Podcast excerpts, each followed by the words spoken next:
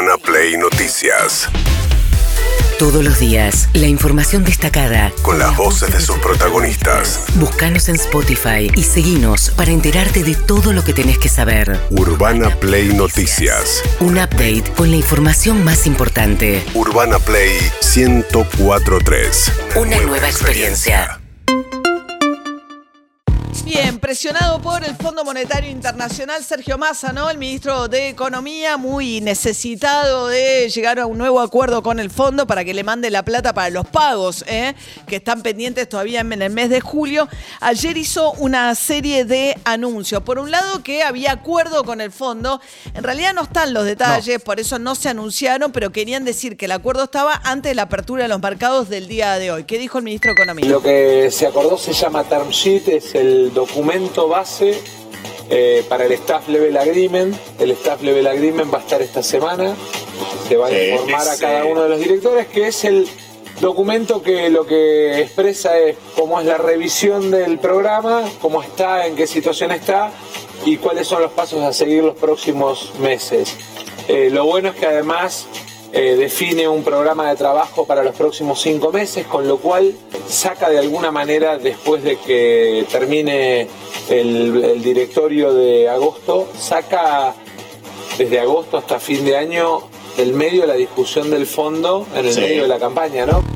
A ver, ¿cómo le costó explicar Sí. todo esto? Además, le encantaba poner palabras en inglés. Staff Level Agreement es que el personal del Fondo Monetario Internacional, los del área América Latina, una vez que llegan a un acuerdo con los argentinos, le elevan al directorio para su aprobación el nuevo acuerdo. Este nuevo acuerdo tiene que ver con revisar algunas de las metas y exigencias que tenía Argentina, pero a cambio el fondo se impuso firme. Al fondo no le gustan los distintos tipos de cambio, le parece que el dólar oficial para importación estaba generando mucha distorsión, entonces finalmente Argentina tuvo que ceder no todo lo que el fondo quería, que era una devaluación del tipo de cambio oficial eh, más arriba, o sea, querían llevar el tipo de cambio cerca de los 400 pesos para achicar la brecha y que lo que pasa es que con los niveles tan altos de inflación que hay hoy en Argentina, el temor del gobierno, que además Sergio Massa está en un contexto electoral, es que eso se traslade a precios. ¿Qué hizo? Le dijo, bueno, como además tengo un problema con la recaudación porque eh, exporté menos en función de la sequía, le pongo un impuesto a las importaciones. Al ponerle un impuesto a las importaciones, encarezco las importaciones, pero a la vez em- pienso recaudar con ese impuesto, 25% impuesto a las recaudaciones. ¿Eso qué significa? Una devaluación por ciertos sectores. O sea, hay ciertos tipos de dólares que se encarecieron. Eh, por ejemplo, el tipo de dólar ahorro que va a ir a parar al dólar tarjeta y el dólar de las importaciones también se encareció.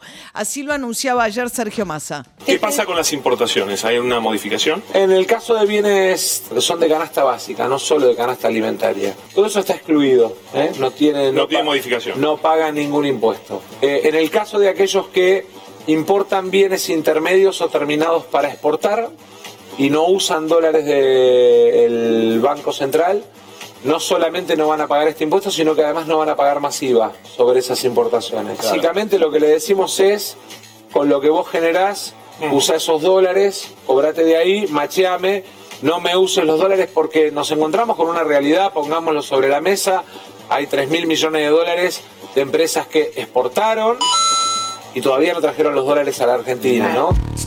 Bien, porque para traer los dólares, los que exportan tienen que liquidar al Tienen que dólar liquidar. oficial, que esa es una de las grandes críticas de, por ejemplo, economistas como Marina del Polleto, que dicen, che, está financiando a los eh, importadores que le da dólar oficial con las exportaciones, que son las que sí te generan dólares. Bueno, ¿qué pasó? Bueno, ahora hay que ver bienes y servicios. Él dice que los productos sensibles, tipo, que, eh, quedan afuera de este nuevo impuesto. Ahora, ¿cuánto se va a trasladar a precio? Mm. ¿Cómo haces para discernir qué productos forman parte de la cadena de la producción de bienes de la canasta básica? Sí. O sea, va a haber un traslado evidente a precios. El tema es cuánto, ¿no? Fíjate, yo te lo pongo de esta manera. Vos decís, bueno, eh, bienes intermedios para producir pagan. ¿sí? Van a tener el dólar este, de importación eh, este, que, que va a ser más caro. Un agroquímico es un bien intermedio para la producción. Entonces, el agroquímico, que es un bien intermedio para la producción de trigo.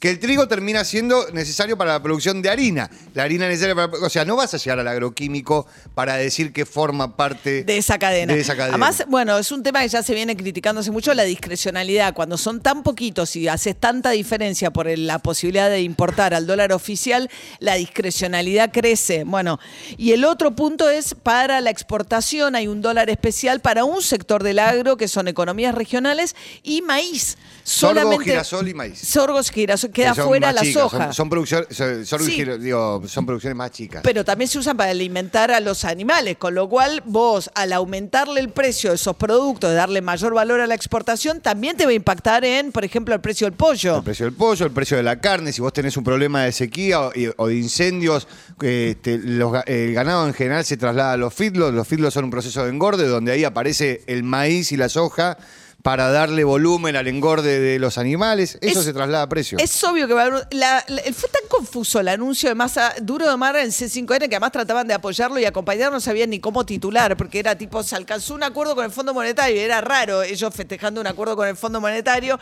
Bueno, en ese contexto llegó Juan Grabois, que había denunciado que C5N lo censuraba. Y le dije, oh, no, ¿cómo te censuramos? Estás acá, Juan. Dijo que no le había entendido nada a Massa. Yo no llegué porque estaba en otro programa, pero me mandaron eh, que él dijo que no se podían explicar los detalles por un tema de profesionalismo. Yo no estoy de acuerdo con eso. ¿Cómo no va a haber transparencia en lo que No, se no, no, con se, va, se va a dar a conocer el, el jueves. Dijo que esto se tiene que esperar hasta el Pero jueves. ¿por qué vas a dar a conocer algo antes de cerrarlo? Yo no No. entiendo por qué el pueblo no participa en esta decisión. Yo no estoy de acuerdo con esta forma de negociar. Que es, nadie entiende muy bien qué pasa, nadie entiende muy bien todo este esquema de los... Hay cosas que estoy de acuerdo, ¿eh? Cortar la sangría de dólares, estoy de acuerdo. Bien, después se saludaron. Sergio Massa fue y lo Sí. fue a saludar adrede a Juan Grabois en el estudio ahí en Duro de Mar, en C5N. Pero bueno, dice, no se entiende, bueno, ¿por qué lo anuncian hoy? Lo anuncian hoy porque la apertura de los mercados, Sí. porque venía subiendo el dólar paralelo, venía viendo mucha presión, porque ¿qué pasa? Argentina tiene que pagar un vencimiento antes del fin de julio. Si no tiene la plata con el fondo, sube la idea de que va a entrar en default porque no le puede pagar. El acuerdo con el fondo disipa en principio la idea de que Argentina no va a tener plata para pagarle, porque la deuda que Argentina tiene se va cubriendo con los desembolsos de este nuevo acuerdo con el fondo. El último Argentina lo pagó en yuanes, una parte pues se había quedado sin dólares. Entonces la idea de anunciarlo antes es tratar de tranquilizar los mercados. Ahora hay que ver el impacto de estas medidas y cómo abre hoy con los mercados, ¿no? Sí, Eh, esto igual fue acordado con el Fondo Monetario Internacional. Digo, en general, el fondo es quien anuncia y después atrás viene el Ministerio de Economía. Y así sucedió ayer. El fondo lo anunció en las redes sociales, vía un Twitter que dijo, bueno, hay un principio de acuerdo. Esto, el principio de acuerdo, también tiene que ver con las vacaciones del Fondo Monetario Internacional. Claro, se porque- van el viernes que viene, se van todos de vacaciones. Ahí va. Bueno, mientras tanto hubo elecciones en Córdoba, muy importante porque es la provincia, eh, digamos, la segunda ciudad más este, poblada de la Argentina, la capital de Córdoba. Había habido elecciones a, a gobernador, ganó el candidato del peronismo local, que es súper anti-kirchnerista o antigobierno, que es el de Schiaretti, con Yarlora. Sí, Yarlora. Yarlora era el intendente de Córdoba y logró imponer a su delfín, ¿eh? a pesar de la gran expectativa que tenía Juntos por el Cambio de ganar la capital de Córdoba. Cayó el candidato de la unidad de Juntos por el Cambio, que era Rodrigo Loredo, y ganó Daniel Pacerini. Escúchenlo. ¿Se imaginan la alegría, la emoción, el orgullo y la responsabilidad que significa este enorme triunfo que hoy ha tenido la democracia en Córdoba y que el pueblo de Córdoba nos eligió para que Córdoba siga para adelante, para que este equipo que vino a transformar la ciudad, que viene transformando la provincia y que quiere transformar la Argentina siga para adelante. Bien, mientras tanto, Rodrigo Loredo, el candidato de Juntos por el Cambio, que tenía toda la plana mayor, habían logrado finalmente la foto de Patricia Bullrich con eh, la reta en el mismo escenario. Estaba también Lustó, estaban todos para levantarle el brazo del ganador, pero perdió la elección con una muy baja participación. Atención con eso, ¿eh? votó apenas el 58% del padrón, pero perdió, perdió por una diferencia de más de 7 puntos. Rodrigo Loredo, que decía lo siguiente. Agradecerle también a los dirigentes, todos los dirigentes de mi partido, no voy a hacer nombres porque seguramente voy a pifiar y me voy a, como ya seguramente me, mente, agradecerle a Gustavo Valdés, el gobernador de Corrientes, Alfredo Cornejo, futuro gobernador de Mendoza. Lo hice venir al pedo, le digo yo, pero bueno, no. No, para nada, para nada, para nada. Somos una expresión que, que respeta la democracia y que entiende que sigue siendo Juntos por el Cambio la opción cultural alternativa al kirchnerismo en la Argentina.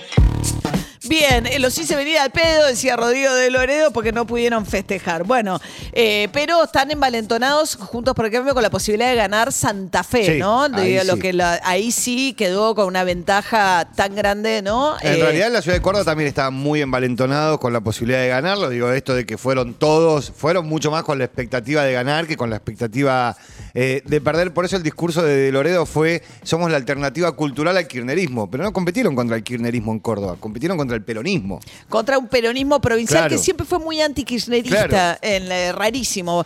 Ahora, de la Sota realmente lograron un peronismo alternativo ahí que gana elecciones, porque esto es como la segunda generación, ¿no? Claro. De los que vienen detrás de lo que fue el tándem de la Sota Schiaretti, ¿no? sí. Que fueron eh, tan fuertes todos estos años dominando la política en Córdoba. Mientras tanto, Patricia Burrich, que estaba allí en el, este, en el escenario junto al resto de los dirigentes nacionales de Juntos por el Cambio, escuchábamos recién su viejo spot que decís, si no es todo es nada, que resonaba mucho con el vamos por todo de Cristina Fernández de Kirchner, el nuevo spot de campaña que todavía está sonando el viejo en la tanda comercial, digamos, que, que mandan de la Secretaría Electoral, pero el nuevo se baja un poco de esa consigna porque me parece que hubo temor a que esas expresiones tan extremas no caen también en el electorado. El próximo dice así. Violencia es lo que vivimos todos los días en esta Argentina. Violencia es que cada día tu plata valga menos. Son los cortes y las horas de espera. Es que te mientan en la cara una y otra vez. Yo voy a barrer a los ñoquis de la cámpora. Violencia es ver a tus hijos perder días de clase. Violento es ver familias enteras viviendo en la calle. Violencia hay cuando no hay orden. Cuando hay orden, tu esfuerzo vale. Es la misma justicia para todos. Cuando hay orden, podemos soñar, imaginar, proyectar, vivir una vida normal. De esta Argentina solo salimos con orden, decisión y coraje. Bienvenida a la fuerza del cambio. Bienvenida a la fuerza de los argentinos. Bueno, trata de convertir que no soy yo la violenta, porque ella había dicho la próxima, esta discusión lo importante no es si es un economista más o menos bueno, sino que se va a discutir en las calles y dice, no, yo no soy la violenta. Y había dicho, si no es todo, no es nada, y ahora dice, no, violencia es lo otro, no soy yo la violenta, ¿no? Pero evidentemente, después del golpe también de la caída en Santa Fe, el- la campaña de Patricia Burrich un poco recalculando, ¿no? Sí, Eh, sí, en Santa Fe el sector de Patricia Burrich había sido muy, muy duro, muy violento en la discusión con los propios. eh, había, no hay que olvidar, se había tratado de narcotraficante a Maximiliano Puyaro, este, Carolina Lozada, le había dicho que estaba muy ligado al narcotráfico y era la candidata de Patricia Bullrich. Bueno, hablando de eso, las extremas derechas también ayer, eh, la reta y los sectores que se ven, se autoperciben por lo menos como más moderados, vivieron el resultado de la elección en España, la festejó. Por un lado, Alberto Fernández, porque Pedro Sánchez, el socialista que gobierna, salvó la ropa, ¿eh? había perdido en las elecciones municipales en el mes de mayo, convocó a elecciones cuando estaba muy contra las cuerdas, pues parecía que la centroderecha del Partido Popular po- iba a poder formar gobierno junto con Vox, pero una caída muy abrupta de Vox, que es la ultraderecha, le impide al Partido Popular poder aliarse con Vox y obtener así la mayoría. Hay que ver qué pasa ahora, porque el PSOE, eh, los socialistas sacaron menos escaños que el Partido Popular, pero es, es una situación muy trabada. Entonces, a pesar de que sacó menos votos que los populares, Pedro Sánchez ayer estaba de parabienes. España y todos sus ciudadanos que han votado han sido meridiana y rotundamente claros. El bloque involucionista de retroceso que planteaba una derogación total de todos los avances que hemos logrado durante estos últimos cuatro años ha fracasado. Aquellos que planteaban el machismo, el retroceso en derechos y en libertades han fracasado en el día de hoy y el bloque involucionista del Partido Popular con Vox han salido derrotados. Bueno, si bien sacaron más votos, Sí. ¿no? El Partido Popular con Al- eh, Alberto Núñez Feijó parecía, el- en lugar de un festejo, una situación de derrota. Y con el que se iba a aliar con el presidente Vox, Santiago Abascal, la extrema derecha, la expresión que realmente es una amenaza al sistema democrático y por eso creo que también el triunfo de Pedro, el triunfo, el triunfó en impedir el ascenso de Vox junto a PP, bueno, es un triunfo también de la democracia en España. Santiago Abascal, el presidente de Vox, decía decía esto muy frustrado. Celebraciones en las sedes de los otros partidos. Parece que han ganado todos. En primer lugar, quiero felicitar al señor Feijó como ganador. El señor Feijó ha ganado las elecciones como quería y además lo ha hecho no dependiendo de Vox, como también quería. Imaginamos, en consecuencia, que mantendrá la oferta al Partido Socialista para ver si le permite gobernar. En segundo lugar, quiero señalar lo que es una muy mala noticia para muchos españoles. Pedro Sánchez, aun perdiendo las elecciones, puede bloquear una investidura. Y peor aún, Pedro Sánchez podría incluso ser investido con el apoyo del comunismo, del separatismo golpista y del terrorismo, ahora con mucha más capacidad de chantaje que en la anterior legislatura. El punto es con quién negocian para formar gobierno. Puede quedar una situación trabada. Y lo que dice Vox es que quieren negociar. Se pasaron toda la campaña diciéndole que tenían apoyo a un grupo terrorista. En realidad es un grupo político vasco que no condenó a la ETA, pero que no es un grupo terrorista, pero que nunca condenó el accionar de ETA. Los separatistas de Cataluña también le podrían dar los votos al PSOE. Hay que ver qué pasa. La situación está trabada, pero claramente el objetivo de Sánchez, que era frenar el avance de la ultraderecha, se cumplió cumplió en España con este llamado a elecciones en pleno verano y perdió unos cuantos escaños Vox en esta elección. Urbana Play. Noticias.